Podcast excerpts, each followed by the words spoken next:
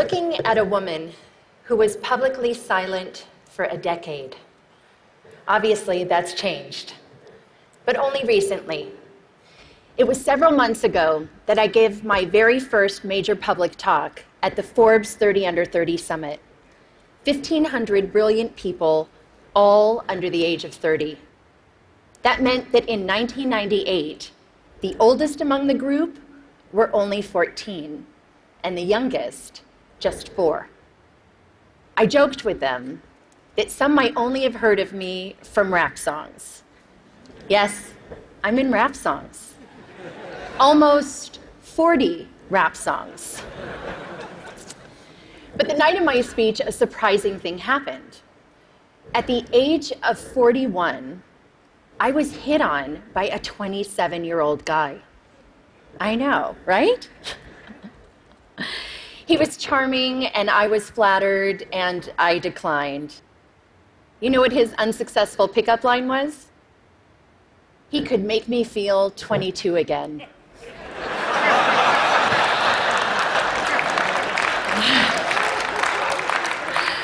I realized later that night I'm probably the only person over 40 who does not want to be 22 again.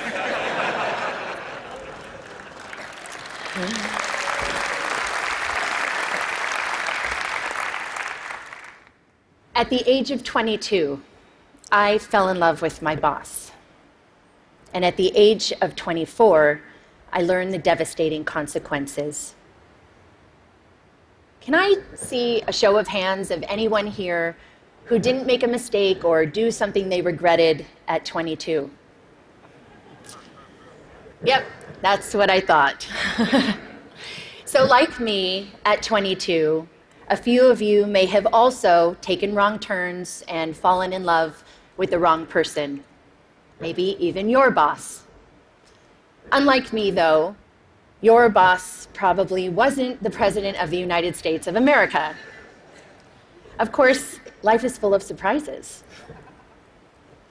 Not a day goes by that I'm not reminded of my mistake, and I regret that mistake deeply. In 1998, after having been swept up into an improbable romance, I was then swept up into the eye of a political, legal, and media maelstrom like we had never seen before.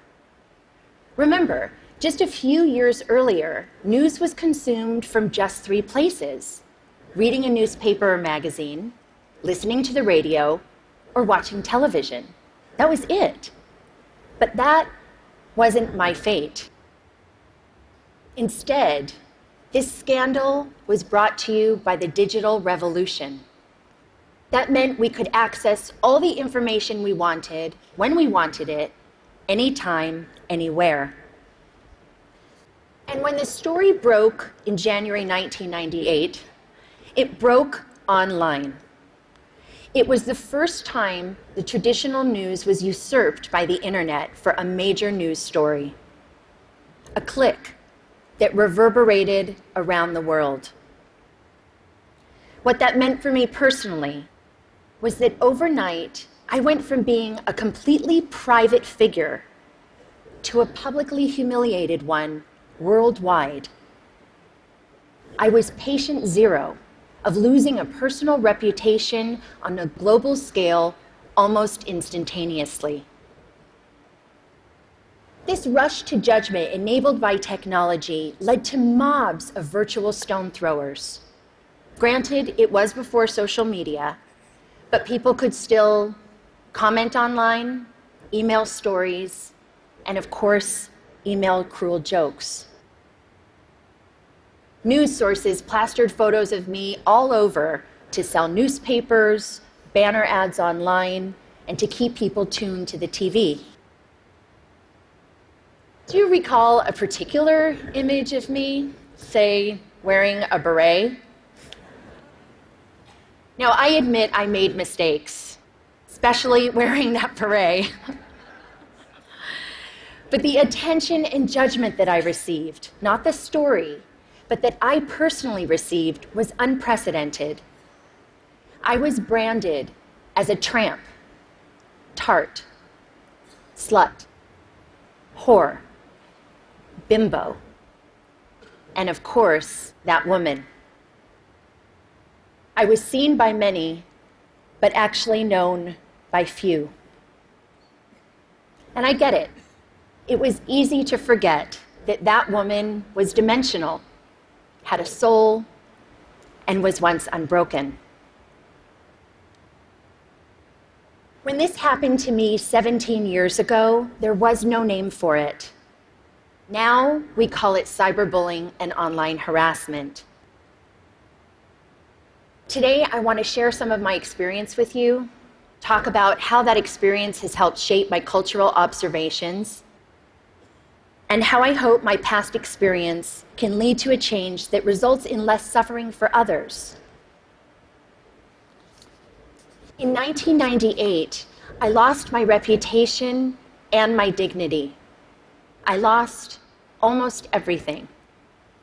And I almost lost my life.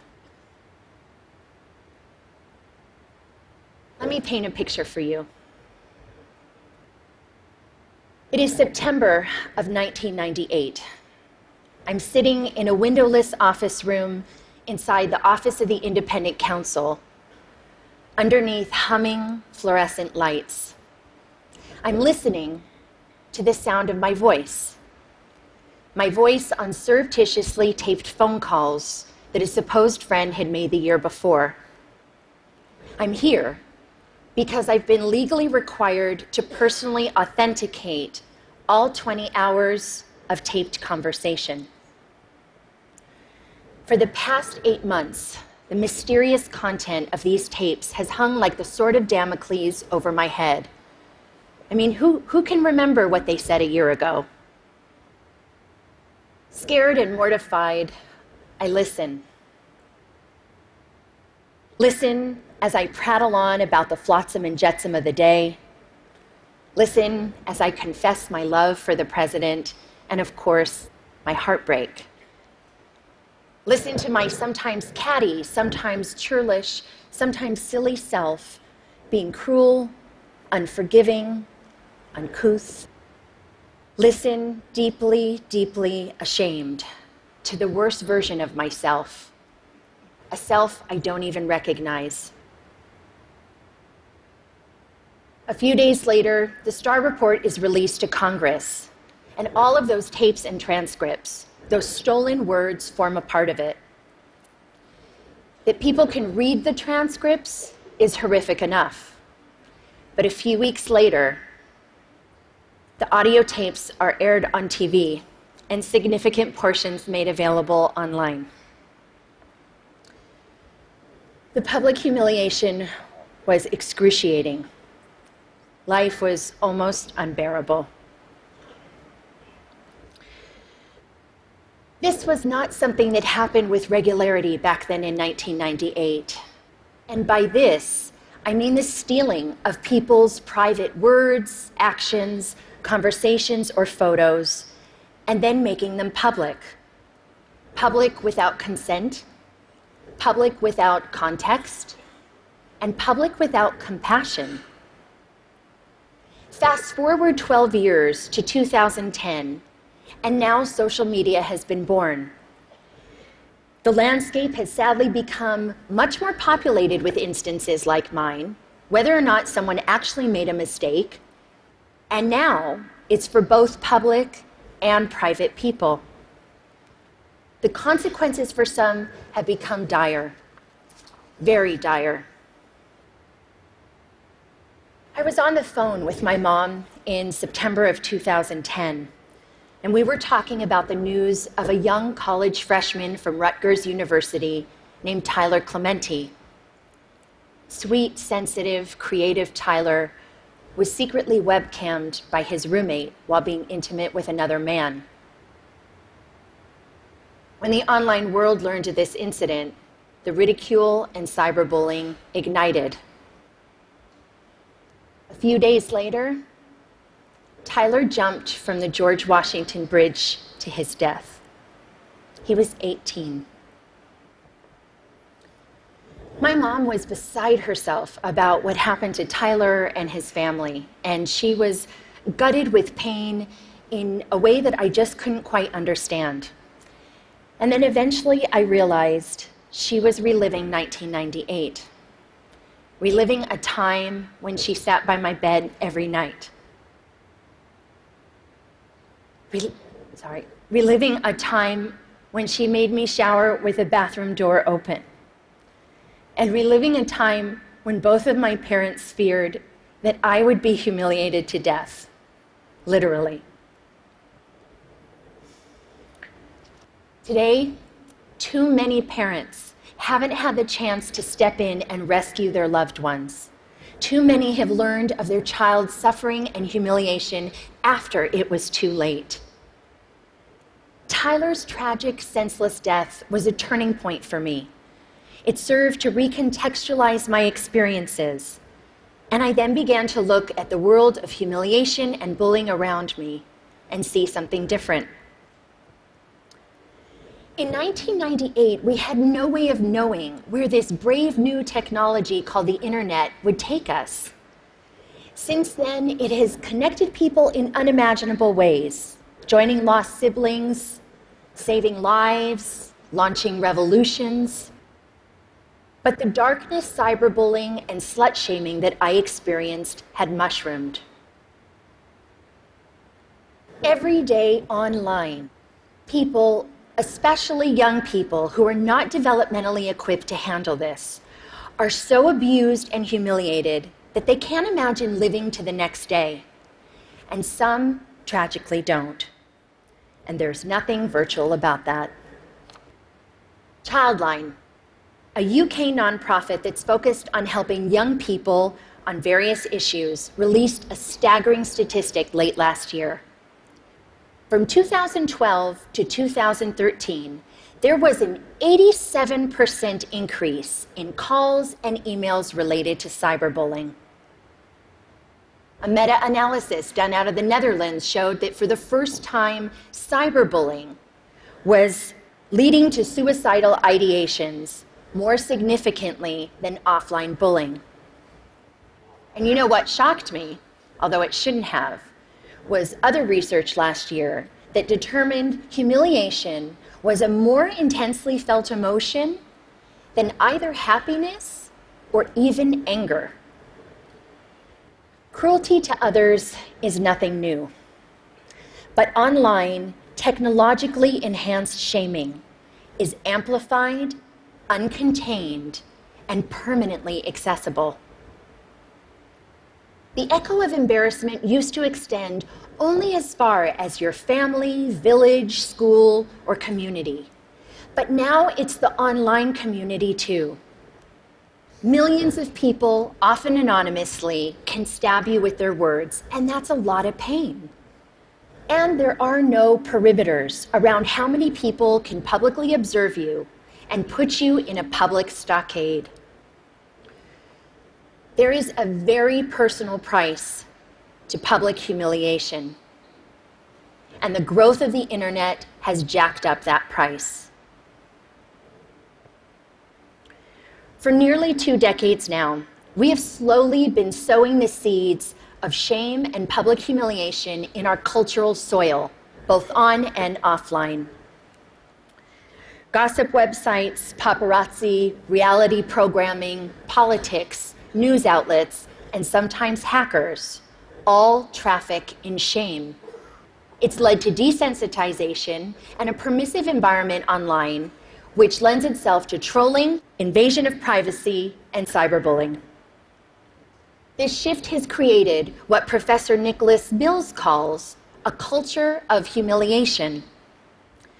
Consider a few prominent examples just from the past six months alone. Snapchat, the service which is used mainly by younger generations and claims that its messages only have the lifespan of a few seconds. You can imagine the range of content that that gets. A third party app, which Snapchatters use to preserve the lifespan of the messages, was hacked. And 100,000 personal Conversations, photos, and videos were leaked online to now have a lifespan of forever. Jennifer Lawrence and several other actors had their iCloud accounts hacked and private, intimate nude photos were plastered across the internet without their permission. One gossip website had over 5 million hits for this one story. And what about the Sony Pictures cyber hacking? The documents which received the most attention were private emails that had maximum public embarrassment value. But in this culture of humiliation, there is another kind of price tag attached to public shaming. The price does not measure the cost to the victim, which Tyler and too many others, notably women, minorities, and members of the LGBTQ community, have paid, but the price measures the profit of those who prey on them. This invasion of others is a raw material, efficiently and ruthlessly mined, packaged, and sold at a profit. A marketplace has emerged where public humiliation is a commodity and shame is an industry. How is the money made? Clicks. The more shame, the more clicks. The more clicks, the more advertising dollars. We're in a dangerous cycle. The more we click on this kind of gossip, the more numb we get to the human lives behind it. And the more numb we get, the more we click. All the while, someone is making money off of the back of someone else's suffering. With every click, we make a choice. The more we saturate our culture with public shaming, the more accepted it is the more we will see behavior like cyberbullying, trolling, some forms of hacking, and online harassment. Why? Because they all have humiliation at their cores. This behavior is a symptom of the culture we've created. Just think about it. Changing behavior begins with evolving beliefs. We've seen that to be true with racism, homophobia, and plenty of other biases today and in the past. As we've changed beliefs about same sex marriage, more people have been offered equal freedoms. When we began valuing sustainability, more people began to recycle.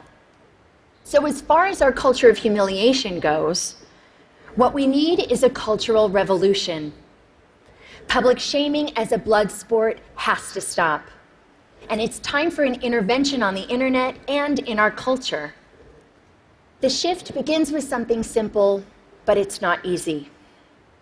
We need to return to a long held value of compassion, compassion and empathy. Online, we've got a compassion deficit, an empathy crisis. Researcher Brene Brown said, and I quote Shame can't survive empathy. Shame cannot survive empathy. I've seen some very dark days in my life. It was the compassion and empathy from my family, friends, professionals, and sometimes even strangers that saved me. Even empathy from one person can make a difference. The theory of minority influence, proposed by social psychologist Serge Moscovici, says that even in small numbers, when there's consistency over time, change can happen. In the online world, we can foster minority influence by becoming upstanders. To become an upstander means instead of bystander apathy, we can post a positive comment for someone or report a bullying situation. Trust me, Compassionate comments help abate the negativity. We can also counteract the culture by supporting organizations that deal with these kinds of issues, like the Tyler Clementi Foundation in the US. In the UK, there's Anti Bullying Pro. And in Australia, there's Project Rockit. We talk a lot about our right to freedom of expression. But we need to talk more about our responsibility to freedom of expression. We all want to be heard. But let's acknowledge the difference between speaking up with intention and speaking up for attention. The internet is the superhighway for the id. But online, showing empathy to others benefits us all and helps create a safer and better world. We need to communicate online with compassion, consume news with compassion, and click with compassion. Just imagine walking a mile in someone else's headline. I'd like to end on a personal note. In the past nine months, the question I've been asked the most is why? Why now? Why was I sticking my head above the parapet? You can read between the lines in those questions, and the answer has nothing to do with politics. The top note answer was and is because it's time. Time to stop tiptoeing around my past, time to stop living a life of opprobrium, and time to take back my narrative. It's also not just about saving myself. Anyone who is suffering from shame and public humiliation needs to know one thing you can survive it. I know it's hard. It may not be painless, quick, or easy, but you can insist on a different ending to your story. Have compassion for yourself. We all deserve compassion and to live both online and off in a more compassionate world. Thank you for listening.